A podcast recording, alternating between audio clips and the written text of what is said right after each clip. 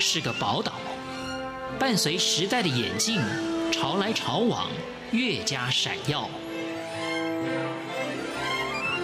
欢迎收听《潮台湾》，发现台湾的美好。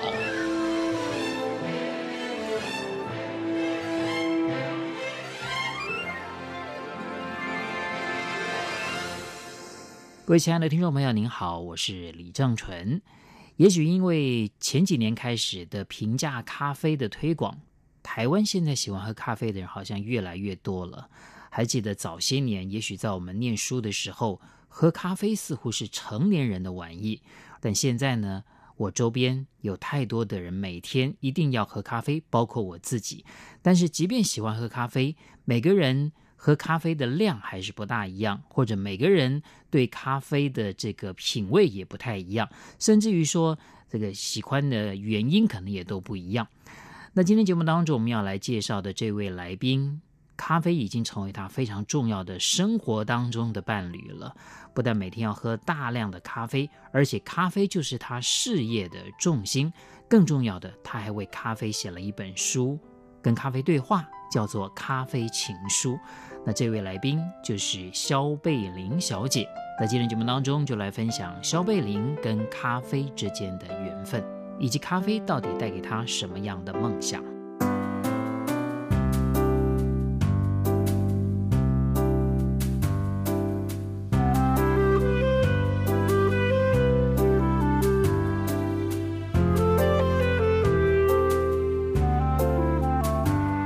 高兴能够访问到一位这个人生当中充满了咖啡的故事啊、哦，肖贝林老师您好，哎，听众朋友们大家好。很多人喜欢喝咖啡，呃，也许都会有一些原因，嗯，那尤其是把咖啡当成事业的人，应该是更有一些缘分的。是，请这个肖贝林小姐先跟我们讲啊，您从几岁开始喝咖啡的？呃，我应该喝咖啡的时间非常的久，我大概十六岁，十六岁，十六岁，当大家都还不太懂咖啡是什么的时候，你就开始喝咖啡，我就开始喝咖啡。我正要问，嗯、其实，在你十六岁那个年代，嗯，其实喝咖啡没有像现在这么普遍嘛， 而且像我的年纪，哦、大家都在喝可乐。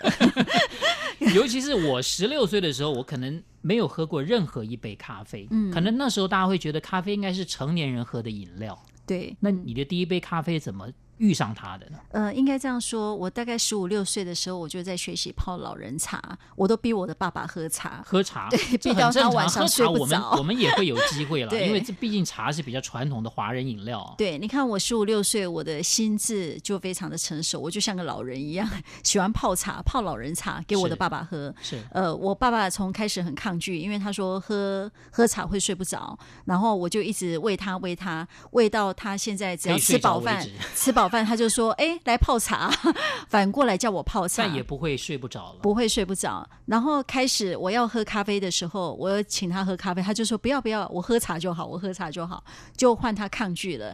那当老人家抗拒茶的时候，我就觉得奇怪，我说咖啡跟茶一样都苦苦的，为什么他可以接受茶，不可以接受咖啡这样子？嗯，可是您还是没有回答，就是您。嗯您怎么会开始喝咖啡的呢？对，所以我现在就是要说，呃，咖啡进入咖啡的这个世界是，呃，从我的恋爱开始。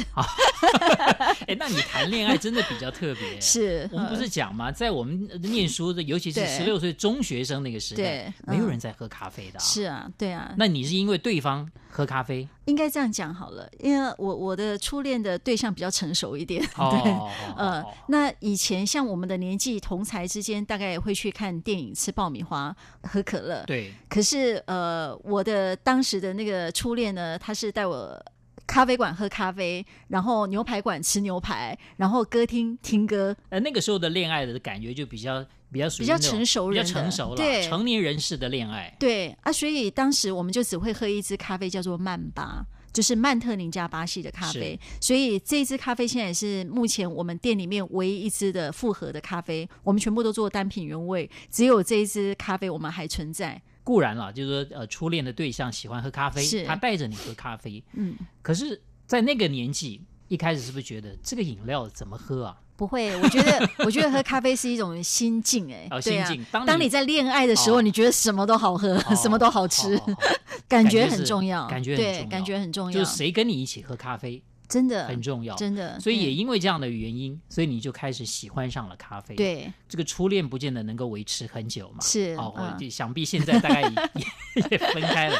有的人就会觉得那个初恋的那个结束不是很美好，那也许就开始讨厌喝咖啡了。呃，其实不会。我觉得我从小到大有一个好处，就是我的 EQ 很好。不管任何的一个情感的破碎或者是分开，呃，我都只会记住好的那个部分。对啊，那当然有时候分开是一种不懂事嘛，哈，那一种年年纪年纪的问题，这样我觉得跟咖啡是没有关系的，不要能拿迁怒于咖啡。对，不能用咖啡来赎罪。但是我喝了咖啡之后，就是其实我也是在那段时间上瘾的。对呀、啊，所以其实咖啡是有瘾头的，没你错知道没吗？错，那我觉得我比较幸运的是，因为可能对方带我去的咖啡馆的品质比较好一点，所以我一开始接触就是喝到好的咖啡，所以我就一直停留在所谓的好的咖啡的口感在哪里哦。就像刚刚我有跟你分享，就是你刚刚说滑口，对其实我们有一支很好的咖啡就是顺滑口。柔酸、回甘、转甜，这个是在咖啡的境界里面，我认为对我来讲，它是最高境界的一支咖啡。是、嗯你在书里面有提到，嗯，这也不要喝太多杯，一天来讲，对，以你的标准来讲，一天要喝几杯？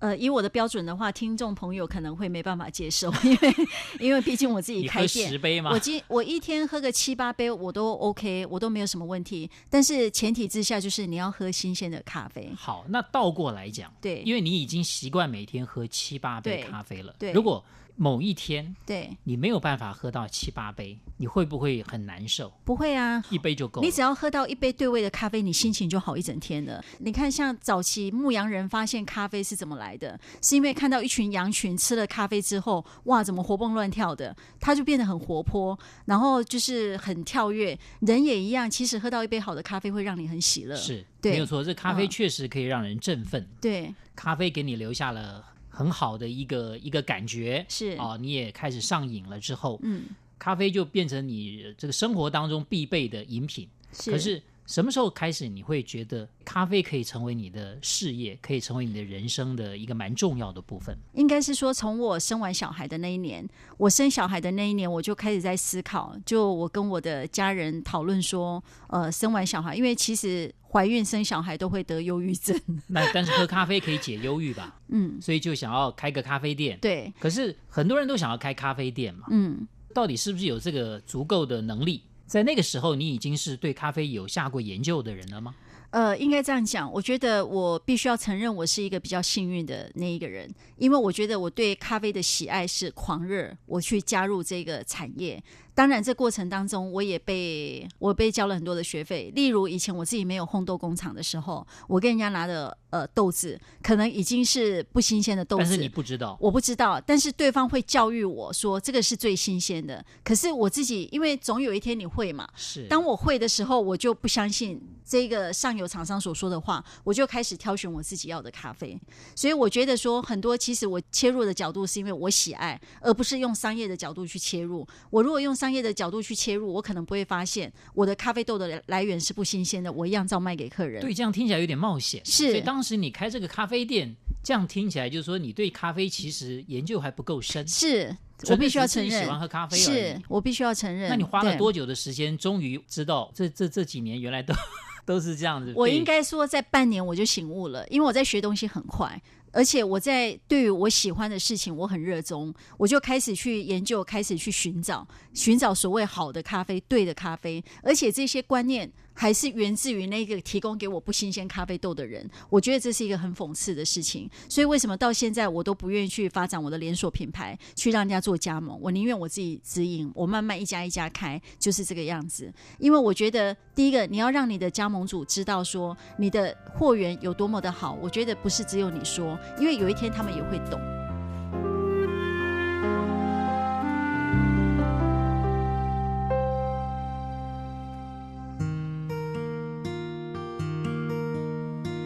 无限的爱向全世界传开，永恒的关怀来自台湾之音 RTI。今天节目当中呢，访问的是肖贝林老师，那他也是巴 C 咖啡品牌的负责人。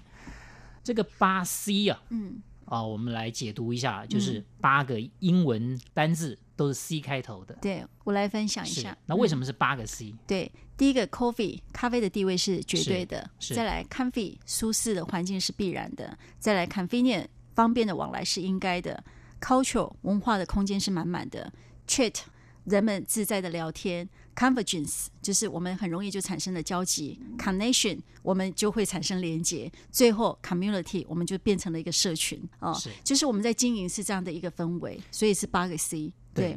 八个 C 您解释的，我觉得这是一个咖啡店哦，可以传达出来的，嗯或者说带给大家的一个功能啊。是好，那为什么不是当时只想到六个 C？你一开始就想到八个 C 吗？是啊，真的，但是为什么没有想到第九个 C？呃，有第九个 C 就是 Christ，就是 基督。对我们看不见的，所以我们都觉得说就是基督在带领这样。 是是嗯是，对哦，所以这个八 C，嗯哦，这个当然也许八 C 也就很好记了，是哦，就想到嗯八，那八也对于我们来讲也很，还有一个也很当服气嘛，还有哦一个就是当时为什么取名叫巴西？因为我们当年创办的那一年呢，巴西是全世界最大的呃咖啡的咖啡的产地出港口是，就是圣多斯主题咖啡馆。是我们早期是巴西圣多斯主题咖啡馆。有了一个很很响亮的品牌，嗯那重点是经营，这个事业经营还蛮顺利嗯的，都没有经过什么危机吗？当然也有啊，对啊，是例什如么样的危机？例如我们早期的第一家店，就是不可能我自己一个人做，不可能独资，就是有几个、呃、合伙人同好很喜欢。可是我觉得合伙生意就是这样，赔钱的话没事，大家赔钱很没事啊。赔赔钱，大家很同甘共苦；但是赚钱呢，大家就会分对，裂。有的时候真的嗯可以共患难，不可以同享乐。真，的，后来走到今时今日，我们发现所有的事业体系一定要有梦才会成，才会撑得长久。所以后来就决定拆伙了，对，就你自己独资了。，对，所以后来我们的品牌就一直到现在都是我一个一个人独大，哎就当是一你个人独资。是。那当你独资以后，当然就没有意见的不合了。当然，好我说了算。可是，可是就没有其他的问题了吗？呃，就从此一帆风顺了。然后其他的问题就是所谓员工的问题啊、呃员工的问题其实也不是在我的考量里面，但是他确确实实就有这样的问题，特别是现在的年轻人抗压抗压性很低，对啊，呃，骂不得，说不得，念不得，他隔天就不来了。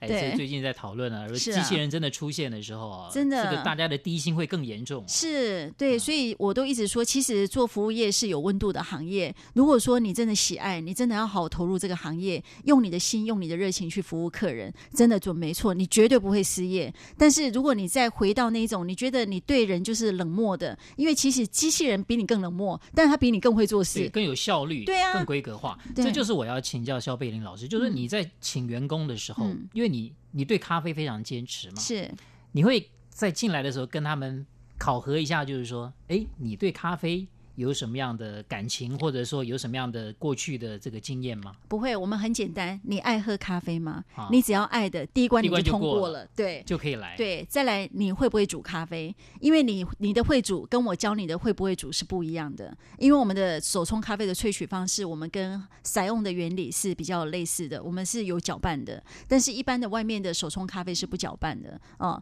那搅拌跟不搅拌差在哪里？呃，你看散用它在煮的时候，它是呃直火萃取，它是完全的煮沸的，好、它会去搅拌它。第一次熟成的时候，崩裂的时候，你会去搅拌它。那手冲咖啡它是完全是静置的，浸泡的方式。你如果上网去看，它是从八十五度 C，为什么八十五度 C 是这样来的？哈，好像有点帮他打广 告。对，就是讲这个温度哦，对，讲这个温度。你看它第一冲八十五度，第二冲可能掉到八十度，第三冲可能掉到八十度以下。你说你喝这杯咖啡，你会不心悸吗？你不会胃不舒服吗？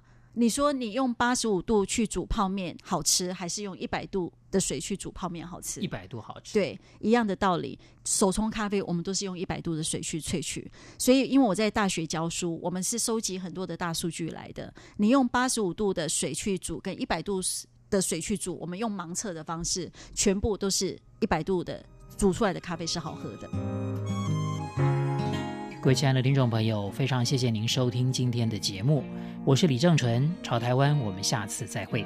去年春天，你偷偷的吻了我的脸，就像一杯香草 latte。